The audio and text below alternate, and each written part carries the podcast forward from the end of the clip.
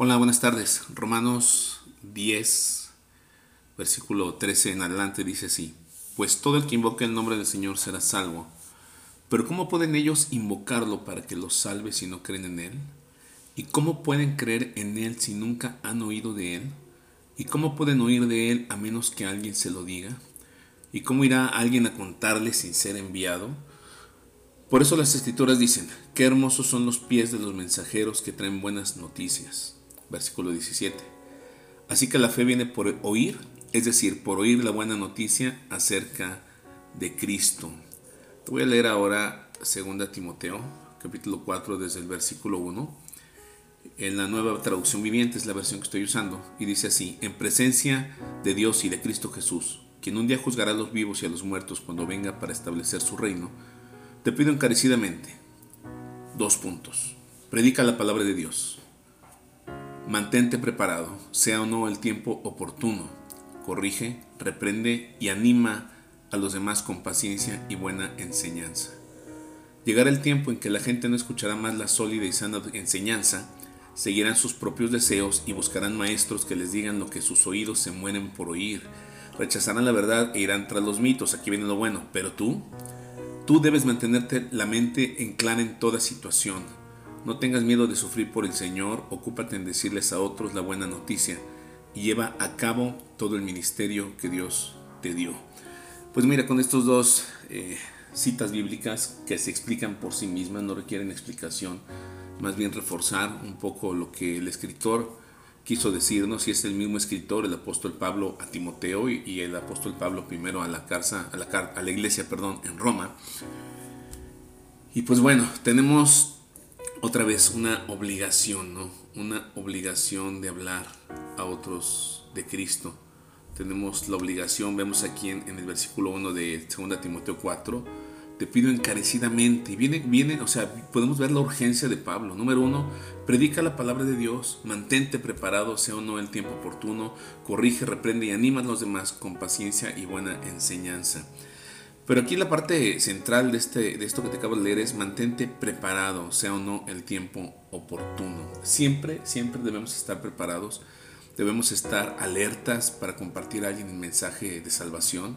Mire, yo no veo que nuestro Señor Jesucristo estuviera por las calles gritando, a ver, endemoniados, vengan acá para liberarlos, o a ver, pásenme el domicilio de algunos endemoniados por ahí. No, donde Él iba, donde Él iba surgía la necesidad. Y cuando surgía la necesidad, pues Él estaba listo para traer salvación, sanidad, libertad, etc.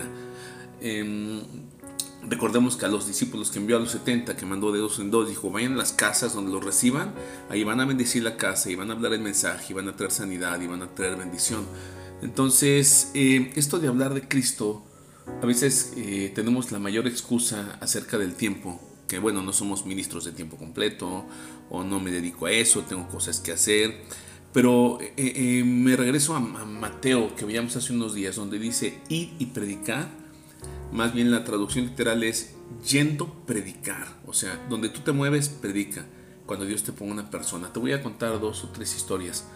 Espero ser breve. Una de ellas es acerca de una ocasión que fui a cortarme el cabello.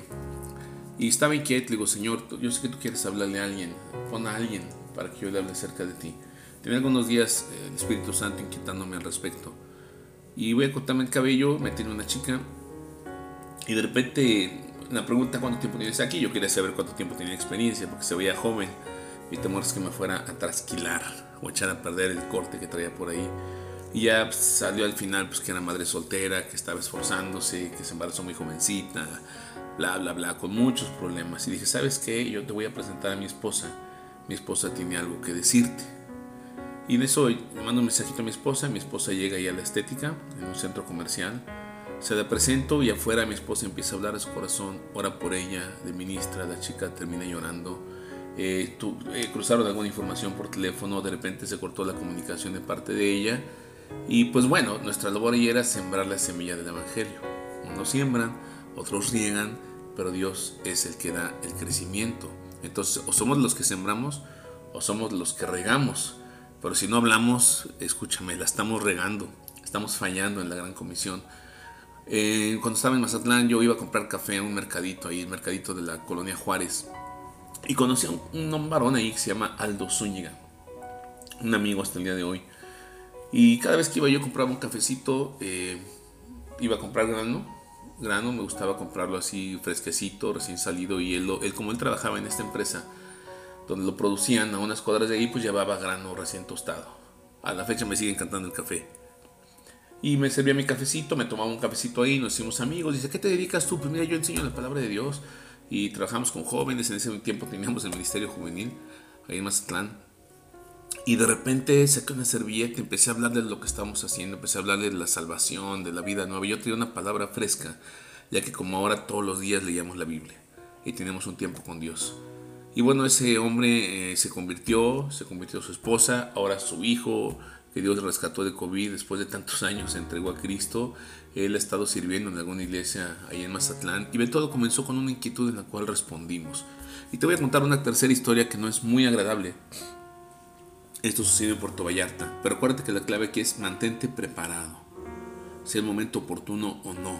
Mantente preparado. Preparado en la lectura, preparado en la oración y bueno, este, este, este audio va a ser un poquito más largo. Te pido perdón desde ahora si te robo algo más de tu tiempo. Pero yo trabajé en una empresa hotelera, una cadena hotelera en Cancún y en Puerto Vallarta. Y en Puerto Vallarta, pues muchos compañeros de trabajo, ¿no? En una ocasión una de ellas me detiene y me dice, oye, tú, tú eres diferente, tú, tú no eres, tú eres cristiano, ¿verdad? No eres, o sea, ¿tú eres cristiano? Es que yo tengo algunas preguntas. Le dije, sí, sí, sí, pero eh, tengo prisa, tengo prisa, nos vemos. Me avergoncé. Me dio vergüenza hablarle por ignorante, me dio vergüenza hablarle porque no daba testimonio. No sé si esto tenga relación contigo.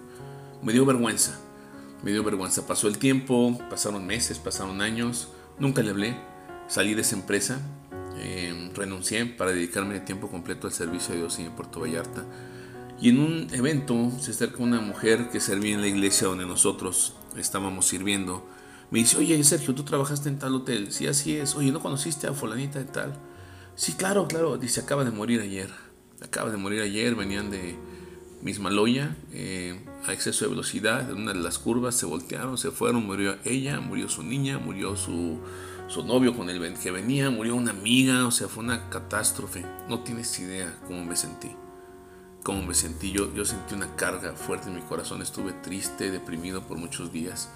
Después Dios trajo consuelo ¿no? y dirección en mi vida, pero pues bueno, no quisiera que te pasara este tercer caso. Más bien alguno de los dos anteriores. Uno donde te atreves a hablar, te atreves, eres valiente, te atreves a hablar y siembras la semilla y a lo mejor no ves ningún resultado, no te toca verlo. Otra donde siembras la semilla y de repente te das cuenta que la semilla dio fruto.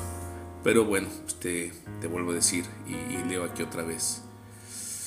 Predica la palabra, mantente preparado sea o no el tiempo oportuno, corrige, reprende y anima a tu gente con paciencia y buena enseñanza. Y en Romanos 10 dice así, en el versículo 13, todo el que invoque el nombre del Señor será salvo.